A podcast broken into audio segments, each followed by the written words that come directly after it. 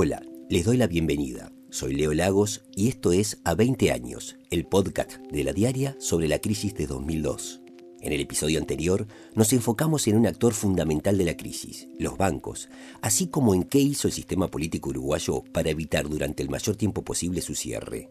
Pero mientras los jerarcas se tomaban aviones para hablar con el FMI en Estados Unidos y el presidente Jorge Valle pedía calma en entrevistas de televisión, la sociedad estaba en ebullición.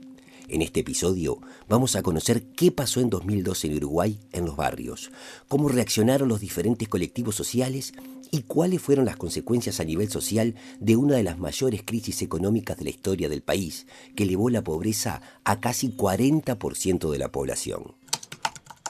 A nivel político, la estrategia del gobierno en los primeros cinco meses de 2002 fue mantener los bancos abiertos y hacer frente a los retiros de depósitos constantes, esperando que en algún momento la corrida frenara. Cuando eso no pasó, se logró el apoyo del Fondo Monetario Internacional y del Departamento del Tesoro de los Estados Unidos.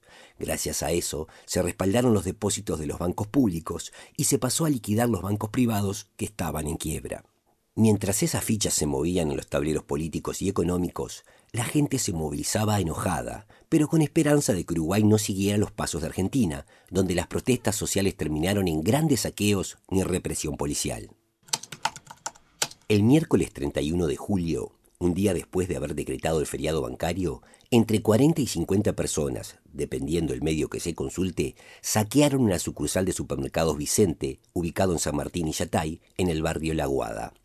No me dio otra frase más que tenemos hambre y se llevaron bolsas con varios productos sin que el dueño del local se resistiera. Al otro día, algunos medios de comunicación informaron sobre unos 30 saqueos en Montevideo, aunque otros dijeron que solamente hubo cuatro confirmados y que el resto fueron aglomeraciones de personas frente a los comercios. El ministro del Interior del momento, Guillermo Stirling, afirmó a la prensa que 20 personas fueron detenidas por estos movimientos y responsabilizó a grupos de desestabilización perfectamente organizados. Según dijo, era imposible que los saqueadores hayan actuado en forma espontánea en 13, 14 o 15 lugares de Montevideo a la misma hora.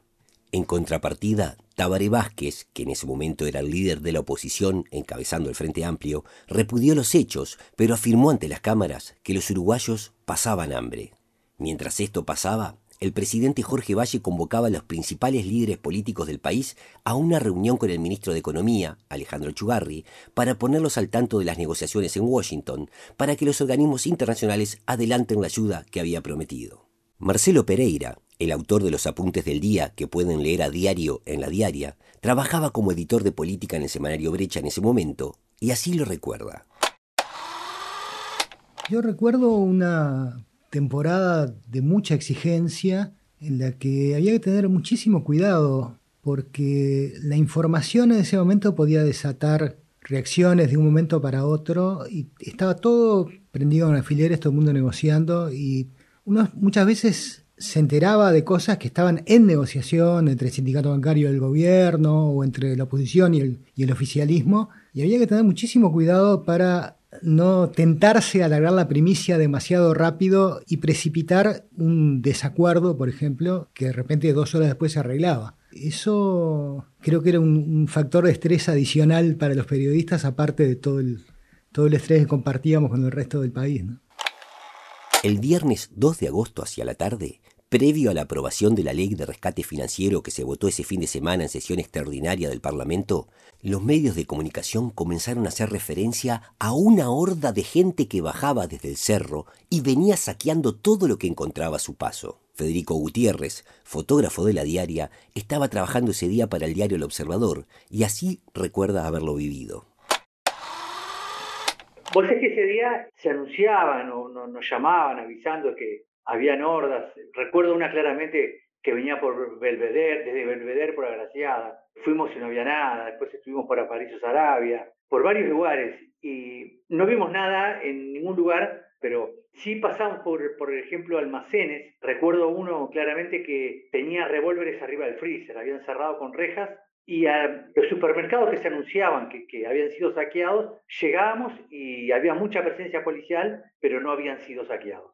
El asunto fue en Casabó, cuando llegamos, y ahí sí el supermercado habían saqueado, eh, estaba el barrio bastante convulsionado, mucha gente en la calle, mucho adolescente y niños, y como el supermercado en un momento decide repartir comida, porque había sido saqueado levemente, digamos, entró poca gente, la sacaron enseguida, no hubieron mayores daños.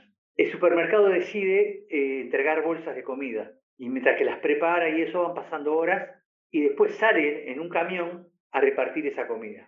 Eh, en ese momento es cuando me golpean a mí, me roban un flash y eso, y ahí hubieron momentos de violencia bravos, pero claramente era gente de otro lugar o gente que, que estaba para robar, digamos, ¿no? No, no era... Enseguida vino la gente del barrio a asistir eh, de forma muy solidaria, eh, fue entre varias personas que, que me, me, golpearon, enseguida vino la gente del barrio a separar, a defender, y, y estos muchachos desaparecieron enseguida. Y después eh, salió el camión a repartir comida. Nosotros no veíamos porque estábamos en un camión cerrado, pero sí escuchamos disparos y vimos al dueño del camión, al responsable de la parte de atrás del camión hacer disparos también al aire y vimos mucha gente corriendo atrás del camión eh, buscando comida. ¿no?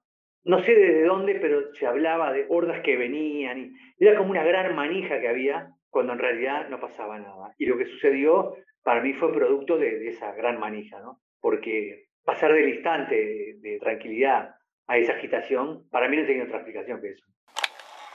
El Ministerio del Interior previó operativos de saturación para ese día en barrios marginales, según explicó en su momento Nelsi Bobadilla, el jefe de policía de la época. La policía le pedía a los comerciantes que cerraran sus negocios ante la inminente llegada de las hordas, que también vendrían desde La Paz y por la Ruta 8. La Intendencia de Montevideo desalojó sus locales y lo mismo hicieron varias instituciones educativas. La policía cortó el tránsito de vehículos tanto en la entrada al barrio Casaballe como al barrio Borro, considerados puntos calientes. Quienes recuerdan estar en la calle ese día dicen que después de las 17 horas Montevideo parecía una ciudad fantasma. Pero las hordas nunca llegaron. Desde el gobierno se dijo que el dato había llegado por medio de varias denuncias realizadas desde teléfonos públicos y los servicios de inteligencia nunca pudieron averiguar si los saqueos fueron organizados o un producto espontáneo. Marianchela Chiaimo es docente de la Universidad Católica y ha investigado los discursos de la prensa uruguaya durante ese año. Le preguntamos qué rol jugaban los medios de comunicación en este tipo de situaciones, y esto fue lo que nos comentó. Para entender cuál es el rol que cumplen los medios en las crisis, es interesante saber qué rol cumplen los medios en general en las representaciones sociales, porque en los momentos de crisis es cuando más se pone en tensión justamente la representación de lo que nosotros creemos que somos. Esta mediación, ¿no? Son mediaciones complejas, como te decía, son donde hay interacciones de actores. En estos momentos de crisis estamos hablando de puede ser la clase política, el sistema político en general, el sector económico, ciertos sectores que se sienten vulnerados y es en, es en esas disputas de sentido que se dan en los medios de comunicación donde empiezan a aparecer esas nuevas formas de entender y de entender la realidad. Lo que estoy diciendo es que los medios de comunicación no son espejos de la realidad. Los medios de comunicación construyen la realidad porque los medios de comunicación forman parte de los procesos de cultura, no están allá afuera construyendo cosas en paralelo, sino que responden a intereses, posiciones de poder, ideologías, como cualquier cosa que tenga que ver con la cultura. La alimentación ocupó un lugar muy importante entre las demandas sociales. Fue en esos días que circuló la noticia, luego cuestionada, de que niños del barrio Conciliación habían comido pasto durante un fin de semana porque sus padres no tenían otra cosa para darles. Si bien desde el gobierno se atribuyeron los saqueos a grupos de izquierda y desde la izquierda se acusó a la derecha, el diario La República tituló el primero de agosto Saqueos de los hambrientos. Gabriela Verde era maestra de la escuela del barrio Conciliación. Así recuerda la situación que vivían los gurises ese año. Nosotros veíamos cosas muy graves, ¿no? Parte de la anécdota esta del asunto del pasto tiene que ver con la desnutrición. Los niños que están desnutridos, el color de, la materia es verde. Es peor que, comer pasto, es mucho más grave esa situación. A tal punto de que, esos niños quedaron condenados.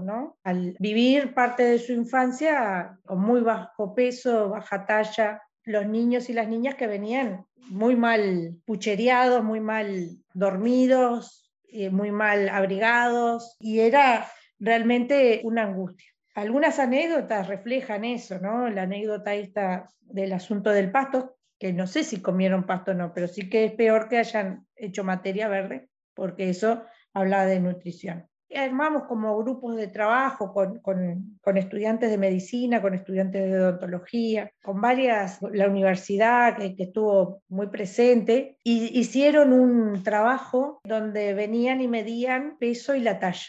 Y ahí hacían el handicap de, de bueno, según la edad, el peso, la talla y la medida del contorno de la cabeza. Y bueno, los chiquilines que venían a hacer esas prácticas quedaban azorados, ¿no? Y bueno, y algunas anécdotas es que cuando los ocultaban a los niños, que le levantaban la ropa para escucharle el corazón o, los pulmones, les veías tal cual las costillas, ¿no? Pegadas en la piel. Y esas son de las cosas que pasaron en el 2002. Abajo de la túnica había una infancia muy disminuida, muy, muy maltrecha, muy castigada. Y eso a nosotros nos conmovía absolutamente.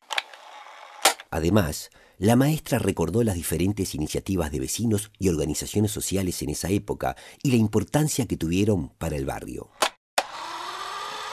Estaba organizada ahí muy fuerte las comisiones sociales de trabajo social del Comunal 13 y 12, que son que estaba, esta escuela estaba muy cercana, ¿no? Entre los dos comunales, el Centro Comunal 12 y el Centro Comunal 13.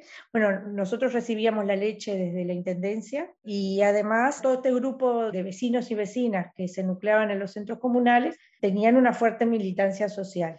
Allí lo primero que surge de organizar son merenderos, ¿no? Y después era gente profesionales que vivían en el barrio y, algunas personas vinculadas a la salud, vinculadas a la universidad, a la enseñanza también, que comienzan a proponer cuestiones de ocupar esos espacios con cultura. Y rodean a la escuela con actividades culturales bien interesantes, donde siempre nos traían alguna muestra de, teatro a la escuela, el club del barrio también se, se, suma de baby fútbol, dos clubes, uno de baby fútbol y el otro un club social, que se suman a, toda esa movida y se arma como una intersocial. Se arma una huerta comunitaria y bueno, y finaliza el proyecto con, con una biblioteca que hasta el día de hoy está en funcionamiento.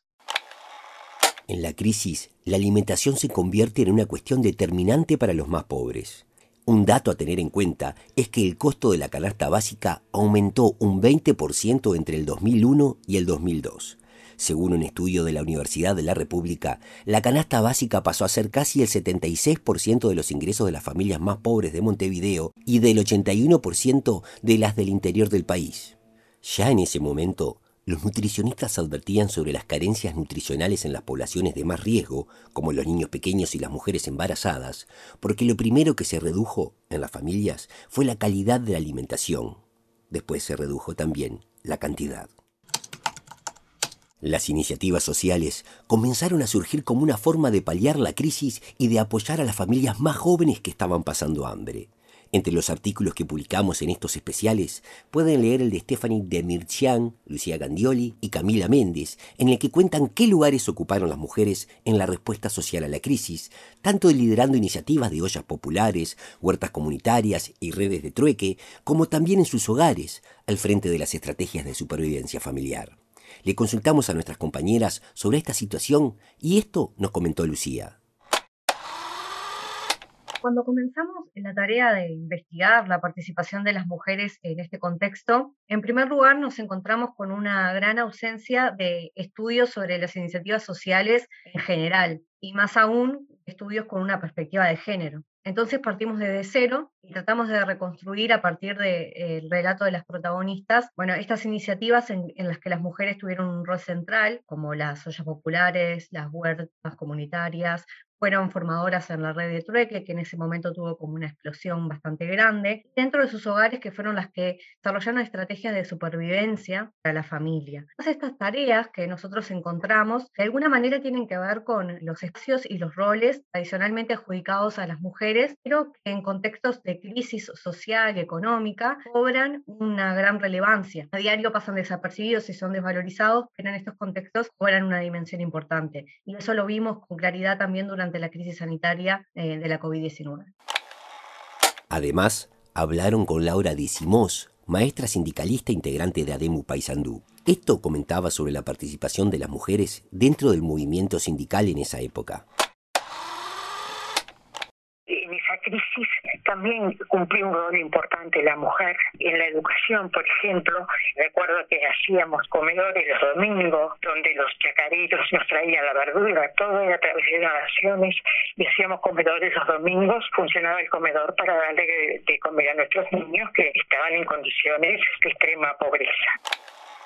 También conversaron con María del Carmen Leites, quien en 2002, desde la presidencia de la Comisión de Vecinos del Tobogán, impulsó una de las primeras ollas populares del cerro ya veíamos que no trabajaba nadie prácticamente en el barrio y se me ocurrió hacer como una olla simbólica en, la curva o en Saltín con los Carlos Rossi, con los barrios que quisieran participar. Teníamos como 10 vecinos, dice, ¿y qué? No vamos a hacer eso, hay que hacer, hay que hacer notar la crisis que hay en estos barrios. Y bueno, la hacemos en el barrio. ¿Te parece? La hacemos en el barrio. Esto era cañada todavía. Rellenamos un pedazo, pusimos una carpa con la idea de hacer ese día, invitar un montón de, referentes del cerro. Entonces se hace esa olla con cosas que se juntan de los vecinos. 68 familias. ¿Qué hacemos olla mañana? Y le preguntamos a la gente y dijo, sí. Bueno, con lo que nos dieron los vecinos, cuatro días eso de olla. Pero entraron a caer gremios. El primero recuerdo que fue el bancario, después entraron a caer distintos gremios y terminamos con un contenedor lleno. La olla duró tres años, pero nosotros no queríamos que fuera una olla tan asistencialista, que supiera el vecino por qué estaba comiendo acá y por qué tenía que juntarse con otro vecino para paliar la situación entre hordas que no son hordas y niños que más allá del pasto estaban comiendo mal y poco, la sociedad se movilizó para hacer frente a la crisis económica que atravesó el país en 2002. Con solidaridad organizada desde el movimiento obrero, con iniciativas de los vecinos de los barrios, en ollas populares y en ayudas puntuales, los uruguayos surfearon la ola sin llegar al caos en el que se sumergió el vecino país. Con el rescate del Fondo Monetario Internacional ya en el banco, el presidente sin moverse de la residencia de Suárez y Reyes y el Parlamento fortalecido, el año fue pasando y de eso hablaremos en el próximo capítulo que trata sobre el después de 2002, la crisis migratoria que dejó un país medio vacío y el camino que llevó al Frente Amplio a ganar las elecciones en octubre de 2004, terminando con la historia bipartidista de nuestro país. Soy Leo Lagos y esto fue a 20 años. Si les gustó este episodio y quieren saber más sobre la crisis de 2002, pueden suscribirse para ver todos los contenidos de este especial que busca analizar lo que pasó 20 años después. No olviden seguir el podcast y activar la campana para enterarse cada vez que sale un nuevo episodio y nos puedan calificar con estrellas, que estamos atentos a sus comentarios. Muchas gracias y hasta el próximo episodio. Narración Leo Lagos. Guión e investigación Leticia Castro. Diseño sonoro Joaquín Fernández. Ilustración Rodrigo Galván. Producción general Leticia Castro y Cecilia Álvarez.